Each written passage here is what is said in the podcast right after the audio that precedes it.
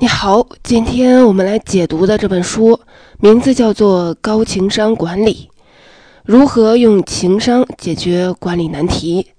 企业管理者在经营过程中总会遇到各种难题，比如说成交率太低、潜在客户迟迟不能有效的转化，甚至白白流失客户难题。比如说，虽然给予了优厚的待遇，但员工积极性和执行力不高的难题。还有公司办事流程和管理规定，要么就呆板，要么松散的制度难题。今天我们为您说的这本书《高情商管理》，就是教给我们怎么用情商管理的方法来解决企业管理当中的难题。本书的作者南勇毕业于日本的早稻田大学。曾经在润滑油行业、食品行业、汽车销售行业任职。任职期间，他将管理学大师德鲁克的管理精髓与工作实践紧密结合，形成了独特的管理见解，编写出《给你一个公司，看你怎么管》《草民经济学》等等畅销书。其中，《给你一个公司，看你怎么管》这本书畅销了五十余万册。而我们今天要讲的《高情商管理》这本书，是南勇以多年的工作实践为基础写成的，详细讲述了用情商管理解决企业管理难题的方法和思路。介绍完这本书的基本情况和作者的概况，那么下面我就来详细的讲述书中的内容。书中的精彩内容非常多，我们围绕怎样运用。情商管理的方法，解决客户问题、团队管理和制度建设三个难题，为您解读以下三个重点内容：用细节打通客户关系，利用阈值管理团队，以及动态化制度调整。我们先来看看用细节打通客户关系。企业运营的目的在于盈利。而在这个过程中，只有客户才有能力将企业的产品或者是服务转变成利润。对于每个企业来说，客户关系直接关系到企业的生死。因此，怎样管理客户是每个企业管理者首要考虑的问题。在建客户关系的过程中，细节是非常重要的因素，而这些细节却隐藏在销售人员想当然和漫不经心之中，很容易被忽略。一旦忽略，许多潜在的客户很有可能就白白流失了。如何通过细节抓住更多的用户，是企业管理必须解决的问题。情商管理的方法之一，就是要从被忽略的点滴细节中找出并拉近与客户之间的关系。这里也讲了一个经典的故事：如何把冰块卖给爱斯基摩人。美国著名的销售训练大师汤姆·霍普金斯曾经在一次表演中展示了他是如何完成这个不可能完成的任务。当他要把冰块卖给爱斯基摩人的时候，首先遭到了拒绝。爱斯基摩人认为这是一个笑话，因为外面到处都是冰。这时，霍普金斯就说了：“经济学里有一个质量价格定律，质量好的东西价值呢比较高。”你可以推开窗户，看看那些不需要钱的冰是什么样子的。狗熊在冰上打滚，把冰啊搞得是一塌糊涂。企鹅在冰上行走，后面还有好多的排泄物。再看看您的邻居，他在冰上杀鱼，还把鱼的内脏扔得到处都是。本来好好的冰，被搞得是不成样子。像您这样对家庭负责、有爱心的人，一定不会随随便便把外面的冰取回来。添加到家里的饮料里面的，对吗？对方立刻回答：“当然了，我怎么会让我的家人吃那么脏的东西呢？”这时，霍普金斯就说：“所以，本公司早就为您想好了，您可以直接得到特意为您生产的安全、卫生、环保的冰，而不必到偏远的地方寻找干净的冰。现在，我们正在促销这些冰，一打只要一美金，现在还可以给您打八折。”您买两打还是三打呢？结果爱斯基摩人就买了冰。故事到此结束了吗？当然没有。买完后，霍普金斯又说：“兄弟啊，刚才在那里杀鱼的邻居跟您熟吗？”对方说：“当然了，我们总在一起聊天。”霍普金斯高兴地说：“说不定他跟您一样，对家庭有责任感，也富有爱心。能不能介绍我认识一下呢？”结果，霍普金斯又将生意扩展到了第二个爱斯基摩人家里。这就是通过挖掘细节与客户建立关系的典范。在这个故事里，霍普金斯首先是发现了外面的冰块脏这个细节，找准了保护家人饮水健康这个客户的痛点。才促成了交易，后来又通过聊天挖掘出了和邻居很熟这个细节，轻而易举地扩大了买卖。在生活中，高情商的人往往对交往中的细节具有敏锐的把握，并且能够及时地做出适当的反应。从商业的角度来解读，情商又另有一番意味。情商，情商，情在前，商在后。任何时候都要先动情，然后才能动商。对管理者来说，想要维系良好的客户关系，最不可忽视的也是细节。这是情商的商业逻辑，也是重要的原则。但是在商业的活动中，很多人往往忽略了这一点，经常会出现看人下菜碟、爱搭不理、缺少互动等等漫不经心的低情商的行为，直接导致业绩低迷。那么，怎样才能找到被忽略的细节并锁定交易呢？我们来介绍三个方法：信息匹配、持续跟进、增值服务。首先来看信息匹配，是指产品信息要与客户痛点相匹配，要大胆舍弃，抛开没必要的冗余信息。只向客户介绍最有针对性的、最能戳痛他们的、最能最大限度地满足他们特殊需求的产品细节。在刚才卖冰的故事里，霍普金斯只针对冰的卫生这一点进行了推荐，高度契合爱斯基摩人的需求，从而激发了他们的购买欲望。要想吸引客户，一是要集思广益，找出有针对性的产品特点。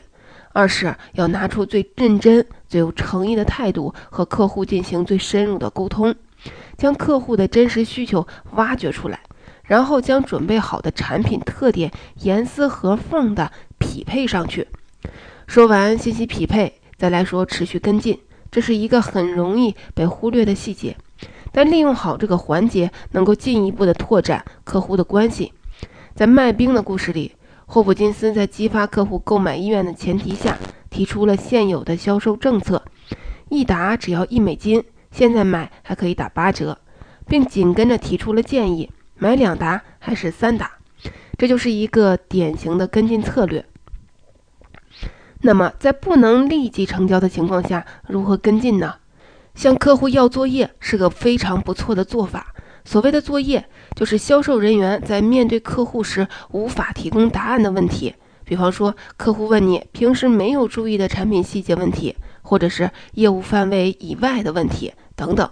这些问题虽然让销售人员无法当场的回复，但埋下了一个伏笔，让销售人员有机会再次的接近客户。要作业的方法分为两种，一种是真要。可以对确实不清楚、拿不准的问题当做顾客留下的作业，私下弄清楚之后再对客户进行反馈。另一种是假药，就是懂的装成不懂，故意在某个环节上装作不知道或者是不清楚的样子，好为自己下次联络客户留下借口。无论是真药还是假药。等到再次联系客户的时候，客户的态度自然会比头一次接触时要缓和得多、友善得多，更加有利于促进成交。说完持续跟进，再来说说增值服务。增值服务就是为客户做多余的事儿，提供超值的服务，让客户感觉欠销售人员的人情，从而绑定客户。这个细节很容易被忽略，在普通人的眼中，交易就是交易，没有必要做其他多余的事情。改变这种低情商的认识，有时候会获得意想不到的客户关系。举个例子，台湾著名的企业家王永庆先生年轻的时候在一家米店打工，挨家挨户的给顾客送米。在常人看来，这只是一份简单的体力工作，不可能做出什么名堂。但是王永庆不这么认为，他在把米送到的同时，都会做两件事儿：一是把米缸内外都擦的是干干净净，再倒米。二是把整个院子打扫一遍，有时候还会为老人挑水，一来二去，王永庆就打响了招牌，每个人都愿意到他打工的店里来买米。一段时间后，他积累到了人生的第一桶金，之后就开始了开挂的人生，创办了著名的台塑集团，被誉为台湾的经营之神。王永庆采取的正是高情商的方法，只要打通了人情这一关键的脉络，不愁生意不找自己上门来。而且新客户注定会变成老客户，这就是今天给您讲的第一个内容：用细节打通客户关系。注重细节是情商管理的方法之一，能够消除潜在客户的疑虑，拉近彼此之间的心理距离，促成最终的交易。信息匹配、持续跟进、增值服务三个方法可以找到被忽略的细节，并锁定交易。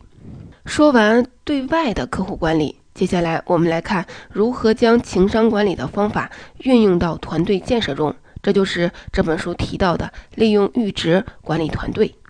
提起团队建设，很多人就会想到绩效管理、激励机制等等管理工具，以及物质奖励和精神奖励等等方法。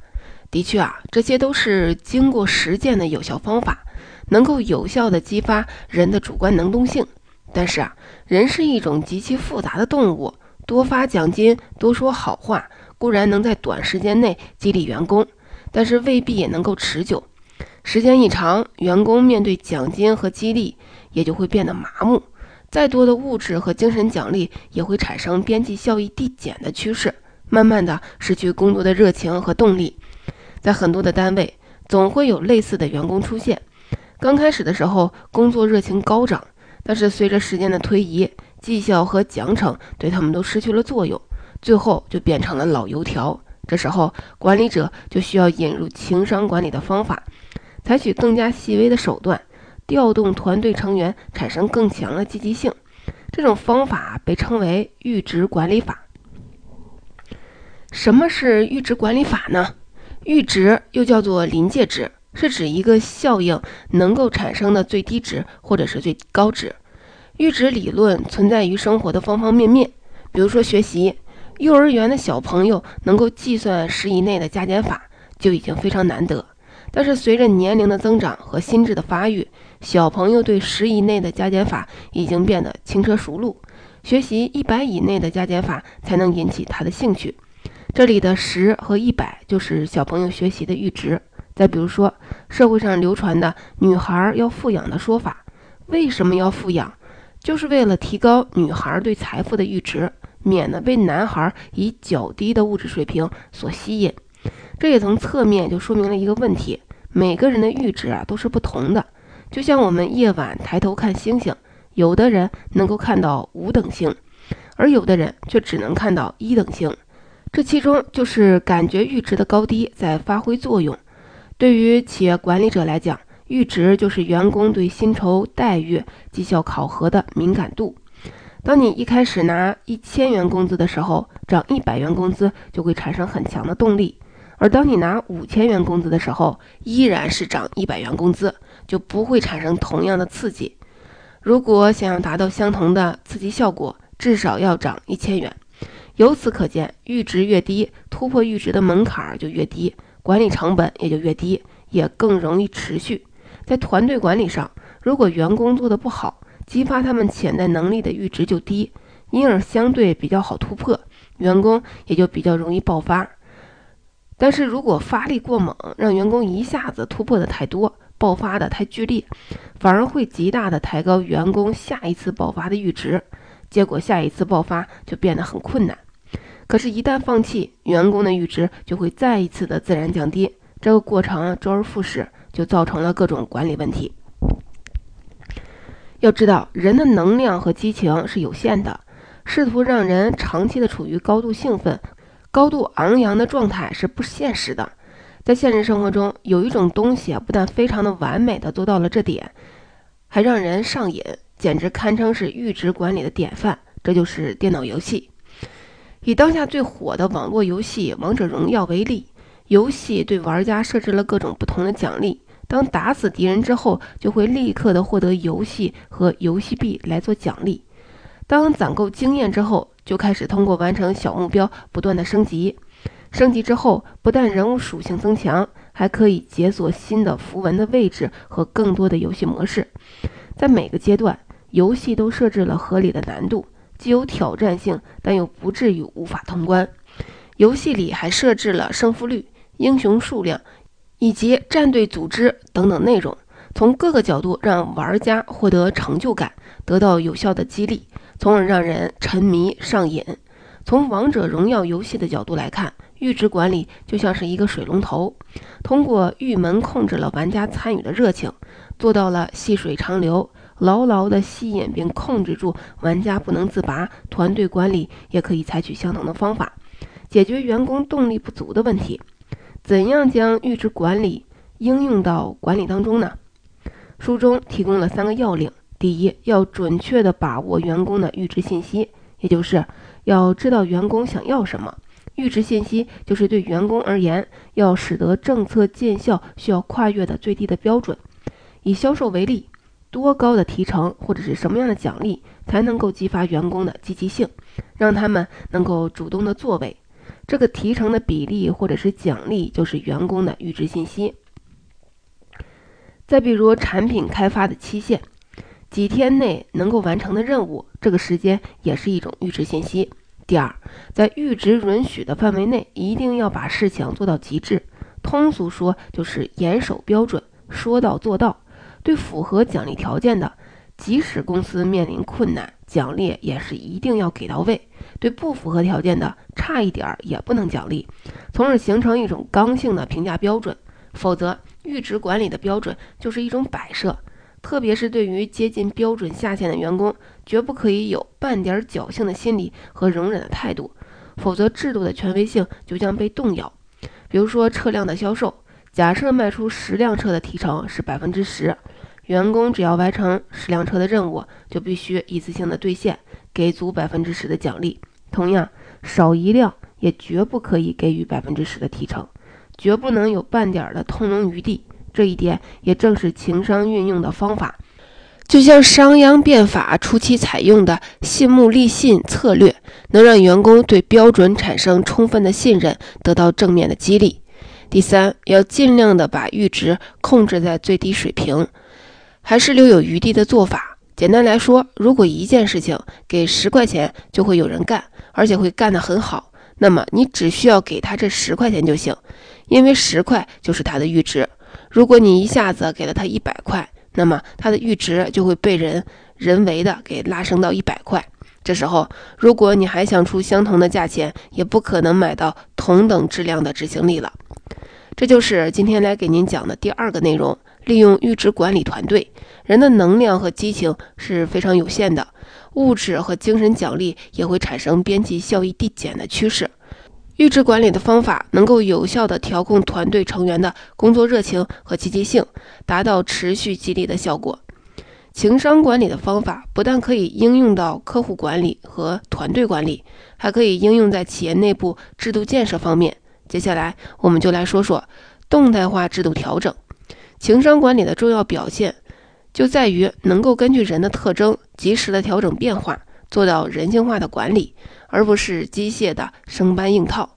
正是由于这种特性，情商管理在制度建设方面同样能够发挥出特有的功效，使得原本刚性十足的制度具有一定的弹性。书中讲述了发生在作者身边的真实故事：作者去电影院看电影，但一不小心把电影票给弄丢了。这时，他找到了检票人员，请求对方打电话查询一下前台是否能够找到这张票。但是，检票人员认为电影票不是实名制，一旦丢失必须重新购买，严格遵守这一规章制度，完全不顾顾客诉求的合理性，拒绝了作者的请求。在这个例子里，虽然检票人员严格执行程序规定，没有滥用程序。但却导致客户不满意以及潜在的利益损失，原因在哪里呢？就在于现有的程序缺乏了弹性和灵活性，对于人性化的因素考虑不足，缺少了程序补完的内容。所谓的程序补完，是指对原有程序的合理、有建设性的修正。如果说严正执行程序是一种原则性的体现，那么程序补完就是一种高情商的灵活表现。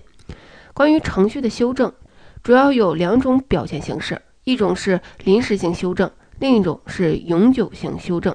其中，临时性修正是指程序本身没有什么问题，但面对一些特殊的、局部的以及短期的环境和条件变化时，对程序体现出的排斥性和不适应进行临时的调整。比如说，停电检修时，收费人员采取的临时收费措施；当客户大宗采购时，采取的绿色通道措施等等。需要注意的是，临时性的修正是局部的、暂时的。一旦经过修正的程序解决了现场的问题，就必须立刻的恢复程序的原本面貌。今天要重点讨论的就是程序的一种相对的永久性的修正。说它永久，是因为这种修正往往是对程序的一种较大的调整和优化。在现实的操作中，很多管理者动辄进行永久性的修正，而且啊动静极大。花样极多，要求极高，要求所有的员工在一夜之间便学会并且操作新程序。结果呢，这种操之过急的做法，使得员工惊慌失措，企业一团混乱，领导焦头烂额，最终问题非但得不到解决，程序也越改越复杂。举个例子。某个毛绒玩具厂面对需求旺盛的市场前景，团队领导决定改变原有的操作流程，提高生产效率。在过去，是一个员工从头到尾负责一件玩具的整个缝制、填充等等流程。改革之后，原有的流程变成了流水线的生产，每个人负责一个环节。看起来这种方法能够有效地缩短劳动时间，提高生产效率。但是方案实施后，产品的产出率和合格率不升反降。困惑不解的团队管理者调研后就发现，原来是流水线生产破坏了原有的计件工资制，使得技术熟练的老员工呢收入降低，并产生了抵触情绪。而且流水线生产是由多个人完成的，即使是质量差，大家也都有份儿。程序调整的结果是，由于质量下降带来的返工率增加，延误了产品的交货期。所以，要对程序进行调整，一定要全面、立体的分析并谨慎的操作，才能让更新的程序进入可持续的良性循环。那么，怎么做才能保持持续的灵活性，又能够平稳有序的过渡呢？书里介绍了程序补完的五个原则。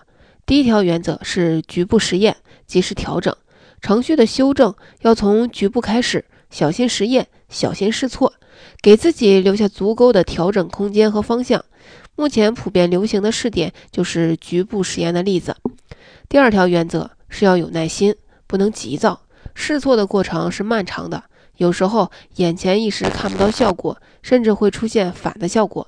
这时不能全然放弃，只要胆大心细、循序渐进，局部实验及时调整，就不会出大问题。第三条原则是要自下而上，而不是自上而下，要尽量的通过底层员工的工作实践去修正程序，而不是依靠上级领导的判断或者是灵感来做这件事儿。这是因为程序的使用主体是基层员工，发现问题的机会也以基层员工为多。解决问题的动机也应以基层员工为大，这样的路径是相对稳定的，发生偏差的概率较小，而且获得的成果也相对的可持续。第四条原则是要暗战，不要明战。在修正的过程中，难免会出现新旧制度相冲突的情况，这时候团队管理者要学会模糊处理，处理过程尽量的不对外公开，处理手段要尽量的模糊，高举低放。从轻处理，既要维护原有程序的严肃性和完整性，又要鼓励员工合理修正程序的动机，给调整变革提供良好的外部环境。第五条原则是潜移默化，让变化不知不觉地发生，除非到了积重难返的阶段，尽量避免过快、过激、过急的修正措施，要尽量的让变化在一定极其隐蔽、不易察觉的情况下，不知不觉地发生。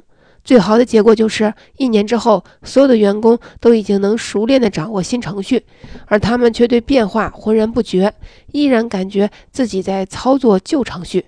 当然了，这些手法是需要耐心、智慧和操作技巧的，而这些技巧是团队管理者必须掌握的基本功。总结这本书就讲到这里，我们一起来回顾一下。今天我们分享了《高情商管理》这本书中的三个重点内容：用细节打通客户关系，利用阈值管理团队，以及动态化的制度调整。首先，用细节打通客户关系。注重细节是情商管理的方法之一，能够消除潜在客户的疑虑，拉近彼此之间的距离，促成最终的交易。信息匹配、持续跟进、增值服务是找到客户的动情点，并锁定交易的有效做法。信息匹配是指销售信息要与客户痛点相匹配，持续跟进是在成功匹配信息之后趁热打铁的行为。